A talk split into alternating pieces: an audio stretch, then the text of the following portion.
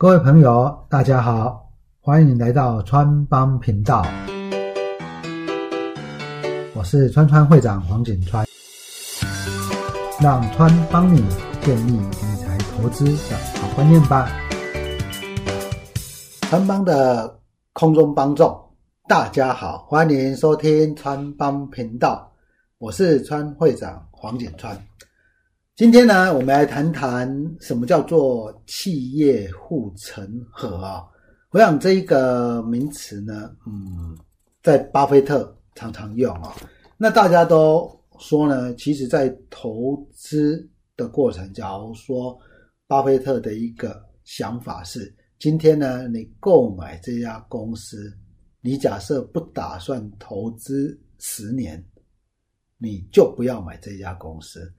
当然，川会长的观点呢，我我对台湾的企业啊，哦，他并没有办法，真的每一家都是全球的大公司。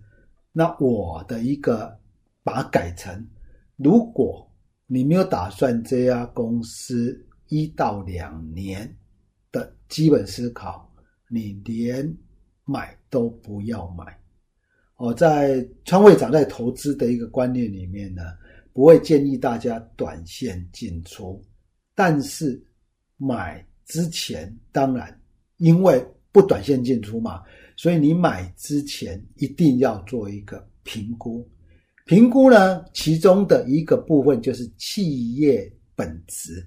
那企业本质呢，啊，就是一个什么企业护城河啊，企业护城河。那所谓的企业护城河呢？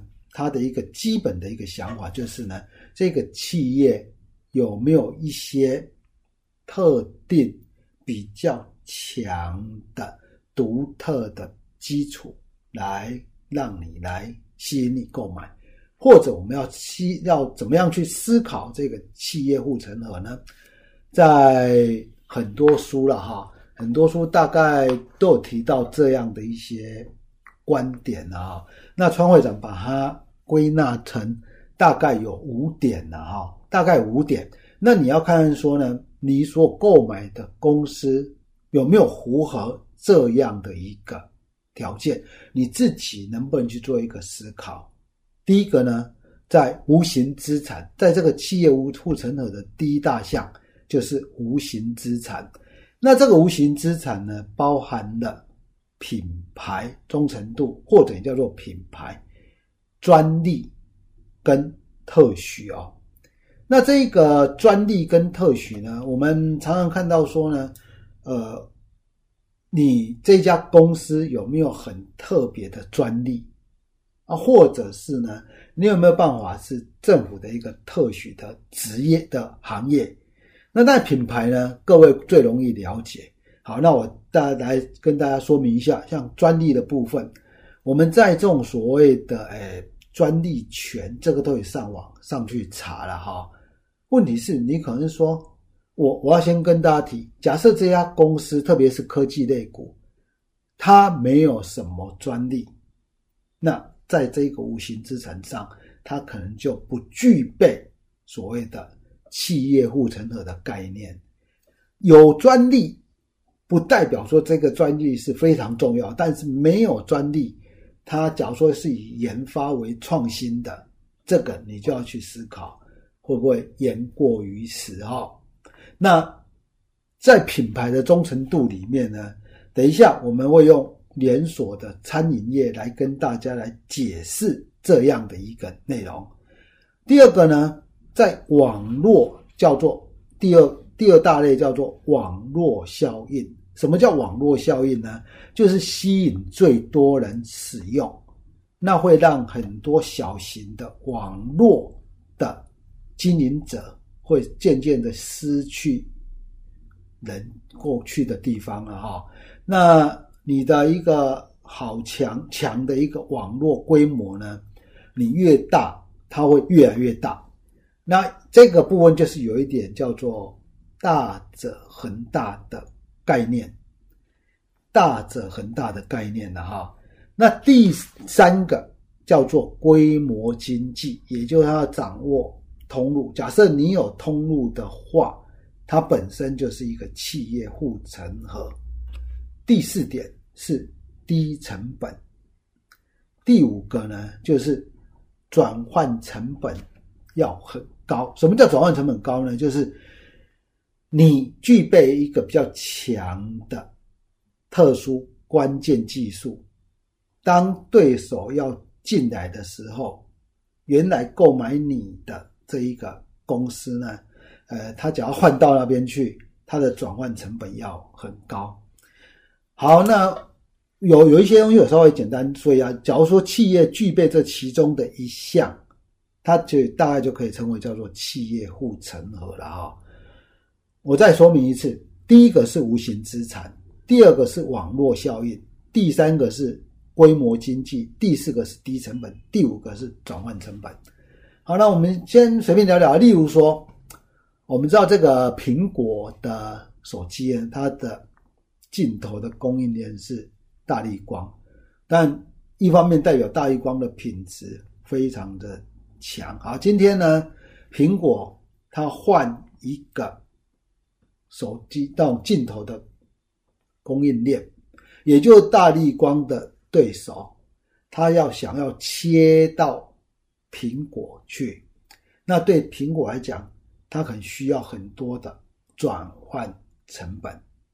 好，那这种情况之下呢，就叫转换成本很高了哈。那当然，这个地方呢，大家会常常问说哈。这个转换成本到底高不高？它是不是这一家公司非常重要的一个关键供应商？这个我们如何得知？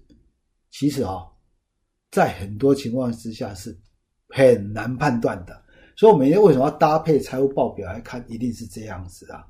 我们说呢，像利勤哦，利勤四四二六的利勤这家公司呢，做的是嗯鞋子的。针织布，那你可以看到，在例行的年报里面，大概都主要它主要的供应链是谁？是 Nike，哦，是 Nike 啦。那问题是，例行现在业绩一直往下降，那是代表什么意思呢？它的对手是不是已经切入 Nike 供应链？而这个对手呢，这个 Nike 原来可能用例行的比重。比较高，就现在呢，别人进来以后发现，哎，品质啊，或者它的一个交期啊、服务啊，点点方面不会比例行来的差，就就多用了很多家。那这种情况之下，代表它的转换成本其实是没有想象中那么的高。那在这种情况之下，企业就对对我来说，如果我们在观察这家公司来看。它的护城河就不够强啊！好，那我们用连锁餐饮来做一个举例哈，来说明，可能你会更了解了哈。好，首先呢，先提一提在无形资产，也就是说品牌这一个角度来看呢，哈，品牌呢，好，那再加上在连锁连锁餐饮或我们日常生活中的食衣住行。你可以用品牌、网络效应，也就大者恒大、规模经济，它是不是掌控通路这三个综合去做一个判断，来判断说它是不是有很强的企业护城河了哈。那例如说呢，好乐迪跟钱柜算不算？那你认为这两家公司算不算？好乐迪因为持有钱柜的股票嘛？哦，所以这个不两个是交叉持股的，所以你可以把两个当成是同一个企业体，算不算？当然算呐。它大者恒大以后呢，会变成造成了造成了一个叫做网络效应，也就是呢，它占有市场占有率非常的高。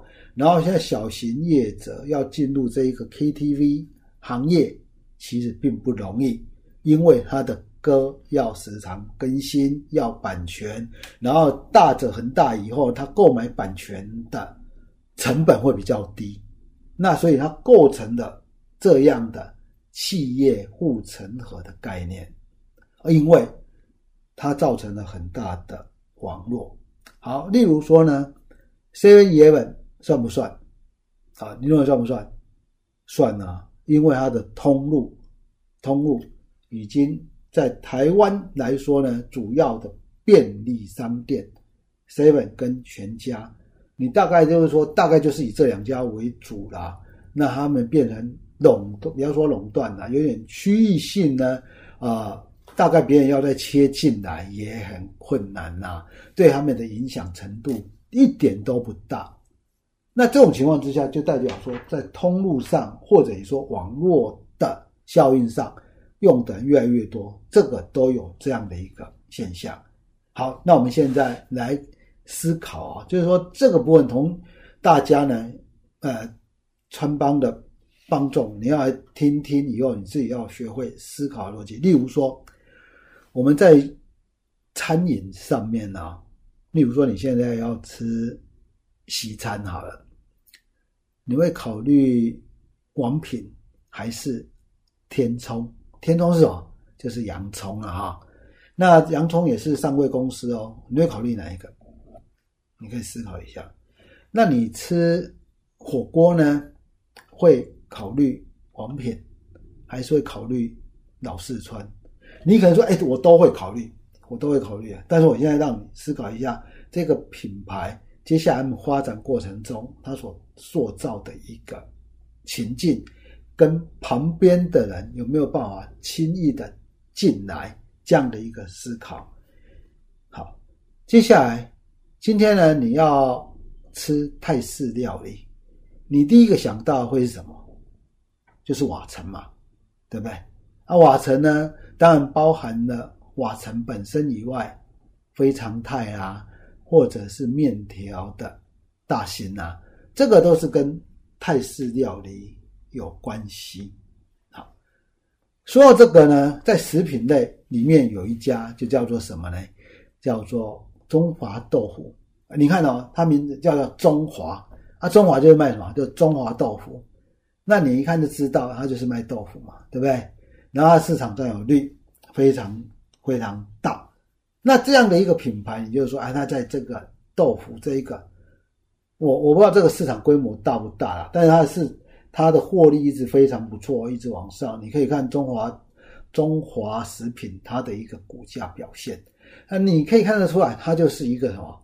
它就是一个品牌在豆腐这个领域呢，它是大者很大。它是具备你想到品牌最强的豆腐品牌，就是中华豆腐。这样你大概可以了解这样的意思啊。那例如说呢，今天呢你要喝咖啡，或者是哎这种叫做甜点呐，那你你说哎我会去考虑八十五度 C 还是路易莎？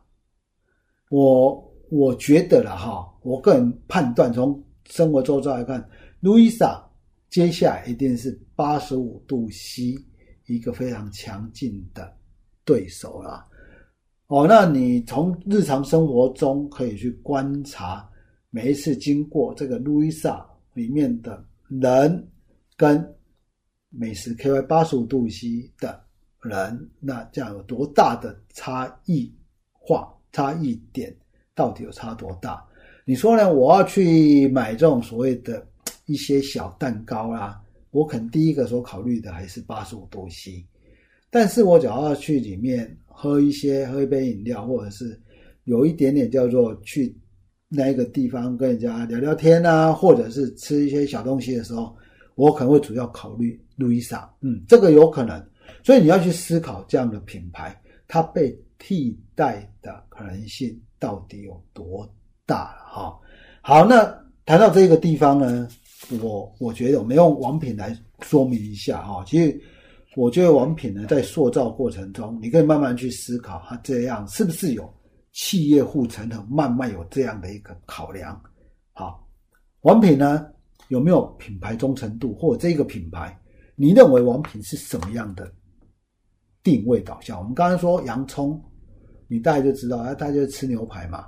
问题是，这牛排，假如说它蛮呃普通，它的扩点没有大到可以把其他竞争者都都赶在外面的话，其实经营是很困难的啊，或者很辛苦，不要说很困难啊。那老四川也是一样，以麻辣火锅为主。好，那现在你怎么样去思考王品呢？我我个人对王品的品牌，我认为你认为要吃什么就想要王品，我认为王品就是王品啊。哎，讲这个王品就是王品的意思是什么？今天我问你啊，统一食品，统一食品是什么？它里面你你买什么东西特别考虑统一食品？可没有啊，但是统一做的东西，你看到只要看到统一制造的、统一做的，它是代表有一定的品质，有一定的哦，我们说它的一个保证，品牌上面保证，包括它的一个产品的内容好不好吃、CP 值等等之类的东西，是不是？那你觉得王品有没有像？呃，在王品呢，现在它的一个啊塑造品牌忠诚度呢，哦，他弄了一个 A P P 啊，哈，这个 A P P 呢，前几天呢，我把它下载哦，哦，它其实还真不错，它里面呢有八大类，包含了火锅啦、粤式料理啊、日本料理啊、铁板烧啊、中式料理、烧烤啊、西式料理跟精致料理这八大类。那品牌呢，一共有二十四种品牌，很多品牌你不一定知道，但是就跟统一有很多的东西你不一定那么清楚，啊，你不一定那么清楚，那它也不一定是第一名，但是呢，你去在搜寻的时候，你要今天要吃东西，你今天要去便利商店，你今天去像顶好买东西，看到哎统一制造，啊，你大概就觉得哎这。品牌就是不错，我就会购买。那王品呢？我觉得目前给我的品牌的感觉就是这样子。然后呢，它的品牌忠诚忠诚度呢，可以透过像这样的一个 A P P。反正呢，我今天常常这里面每一个东西的差异性蛮大的。例如说呢，木月吃越南料理的，哦，跟中式料理的这个响鸭，或者是跟麻辣火锅的青花椒，其实你会觉得这产品的差异化是蛮大的，但是对你来讲，那就叫做王品嘛。所以呢，假如说用一些实际的调查，可以发现，其实它现在吸引非常多人使用，它的加速也非常多，连锁加速在台湾呢，到年底大概就有三百家了。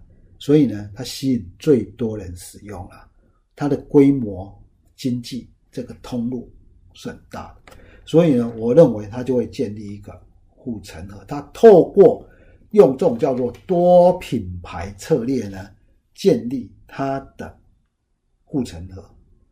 它透过类似像统一般的这样的塑造集体的形象来塑造护城河。那。是不是一定是这样子就最好，或者其他的就不一定？不一定啊。例如说像瓦城，瓦城的泰式的泰式料理，它也透过产品的差异化，就是叫做泰式料理的专门店。所以其实呢，透考虑瓦城非常泰以外，其泰式料理啊，其他你比较大间连锁，其实真的是没有哎。啊，真的是没有。那在这种状况之下呢，呃，瓦城用这个很强的泰式料理做一个独特的差异化，其实就跟中华豆腐很像。那你说这个好不好？但没有不好啊，也很好。你看瓦城的获利一直都很稳定，稳定在成长，而且呢，瓦城它涨价，因为瓦城的价格涨很多呢，你们去瓦城吃，那业绩还是一样好啊。所以呢，用这种方式透过建立它的一个企业护城河，也没有不好。但是你要所要观察的就是这一个企业护城河会不会被人家轻易的进攻了。所以像我刚刚所提到的，你看王王品进入到火锅市场啊，哦，那或者是你所知道的麻辣火锅，其实在这个市面上非常的多。老四川可能只是其中的一个。一般，假如说你是要去吃麻辣火锅，你第一代不一定会想到老四川呢，对不对？那这一种情况之下，就变成说，它的它的网络或者是它建立的企业护城河就不够强啊，就不够强哦。那这是这样的一个思考啦。那更不用说呢，我们说六角六角国际，它的主要主要的一个是由日出茶太这个起家的。那你可能会说，哎，卖这个茶饮料的太多太多了，对不对？像什么 COCO 啊，哦，我我比较有听过的反正是 COCO，因为我们在泸州日出茶太，当时候在泸州这边开一开以后关起来了，哦，那在我们泸州的光华路啊上面呢，有四五家这种茶饮料，哦，这一种这种类似这个。那你说每一家有很多都是很新呐啊，大家追求一个新鲜感，但是 COCO 我看都是人都是永远都是蛮多的哈。那你说日出茶太有没有办法建立一个很强的护城河？这个你要思考一下。然后他现在透过多角化去考虑的，像银杏猪排啦、银杏紫猪排啦、大阪王酱啊、段纯真牛肉面呢，哎，这一些呢？他有没有办法建立一个很强的护城河啊？对品牌的角度来看，生活通路，你在要强调就是品牌忠诚度，网络就是最多人使用，跟规模经济要掌控的通路。好，那这个是我们在思考企业护城河的时候呢，可以这样子来思考了哈。所以呢。在这样的品牌忠诚度里面，在生活通路个股，其实生活周遭啦，不一定生活，生活周遭，你大概都可以用这个角度去做一个思考了哈，包含了品牌忠诚度、网络效应跟规模经济这三个，这三个点呢，呃，有时候你说哎，品牌忠诚度建立了以后，价格是不是很重很重要？有反正不一定的哈啊，但有一些呢，像全联，它是以所谓的建立低价的，全联跟小北都是以建立低价的一个生活通路，那也是做的不错嘛。因为低成本本来就是一个叫做什么啊，第一份本来就是一个企业护城河嘛，其他要跟他们拼，恐怕也很困难嘛。所以在这个品牌忠诚度里面，你要想想什么样的品牌印象。那是不是好的品牌，或者是独特性的品牌的印象？那在这个里面，你要搭配网络跟规模经济的角度去思考了哈。那在投资的过程里面，首先当然就是要思考它企业有没有一定的护城河，这个护城河高不高？这护城河高不高啊？呃，再举个例子，大家可以来思考一下。例如说，国内的柚木家具第一品牌斯肯柚木哈，斯肯柚木它的企业护城河强不强？那柚木家具呢，其实最主要是摆在家里面，这种是一个心里面的感受。那你只要有空的话，可以去看看斯肯柚木。那你只要投资思肯，你就去看思肯柚木，可以去看看它的竞争对手，类似的像是有情门，哦，像是有情门，那像是哦，这个打什么三林溪啊，哦，有很多种柚木家，你去参观一下，那你可以思考，你你选一选以后，你会发现你在这种情况之下，思肯柚木它的一个。护城的到底强不强？啊，到底强不强？用这样的角度去思考一下。那再举个例子哈，例如说，我们说吃汉堡，你可能第一个想到的会是麦当劳，对不对？摩斯汉堡呢，它的企业护城河会在什么样的地方？哦，用这样的角度呢？我觉得大家稍微思考一下，接下来下一个步骤是怎么样？要搭配它的合理的投资价值，就是说它的投资投资价位要合理，那当然越低越好啦。那你用很多种方法去思考嘛？你说本益比也好，同业本益比也好，在我们在讲连锁餐饮的时候，其实有跟大家提到哈，我们国内对于这种连锁餐饮业，不管是刚刚所讲的这一些啦，还是再加上哦，你说每一个都有设定它的一个特殊点啊，像是呢刚刚所说的啊瓦城啊，那甚至还有像是这种所谓的。以韩式料理为主的豆腐，它塑造成豆腐，或者是以海鲜，或者是以饭店这样子为思考的汉来美食，整个来说呢，他们的本意比都有一定的一个水准。那所以投资价值，你就用这种方式稍微比较一下嘛，对不对？那前面的是企业护城河，你大概描述了以后，你觉得，哎，这家公司呢？他在某一个领域或者在某一块根本没有竞争者，或者是别人很难进去。那他的品牌不错，他有一定的网络，还有他有一定的通路啊。这个时候别人没有办法进去啊。下一个，就还是要怎么样回归投资嘛？他到底有没有再来考虑说它的价位是不是合理？它的目标价大概会在什么地方？它的技术线型是不是已经不错了？不要太差嘛！哦，所以呢，这个大概就是用这个角度来跟大家提一提，怎么样叫做企业护城河？总括一句呢，企业护城河呢，在复习一下我们包含的无形资产、网络效应跟规模经济。这是这三个我们用来可以观察日常生活食衣住行呢，你可以用这三个去思考。然后接下来包含第四个低成本转换成本，我们在考虑很多的制造业，其实都可以考虑这五个。哦，那有些难评估，有一些日常生活的，你要用你自己的感受去思考企业护城河这样的一个概念。好，我是川会长黄景川。如果喜欢我们这一集节目的，请在评论区给我们五星好评。我是川会长黄景川，我们下一集再见喽。